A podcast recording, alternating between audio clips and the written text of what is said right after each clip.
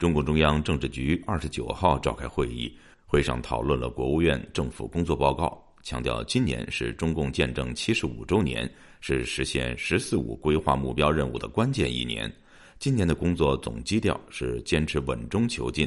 这表明本次会议已经为李强总理的政府工作报告定下了基调。以下是本台记者古婷的报道。中国全国人大会议召开前，中共中央总书记习近平主持政治局会议，为今年人大工作报告的内容做最后定调。根据新华社报道，二月二十九日，中共中央政治局会议讨论国务院拟提请第十四届全国人民代表大会第二次会议审议的政府工作报告稿。旅美资深评论人士马骏周五接受本台采访时说：“毫无疑问呢，这是在。”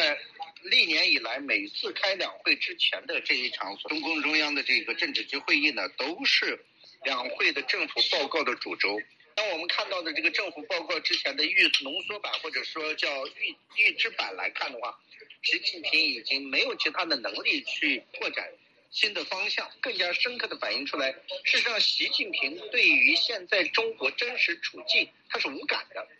据报，政治局会议首先回顾。过去的一年，会议表示，面对异常复杂的国际环境和艰巨繁重的改革发展稳定任务，以习近平为核心的党中央顶住了外部压力，克服内部困难，付出艰辛努力，新冠疫情的防控实现平稳转段，经济实现回升向好。民生保障有力有效，全年经济社会发展主要目标任务圆满完成。会议同时强调，今年是中共建政七十五周年，是实现“十四五”规划目标任务的关键一年，要求坚持稳中求进工作总基调，完整、准确、全面贯彻新发展理念，加强构建新发展格局，着力推动高质量发展，全面深化改革开放等。因个人安全理由不能公开身份的独立学者周五接受本台采访时说：“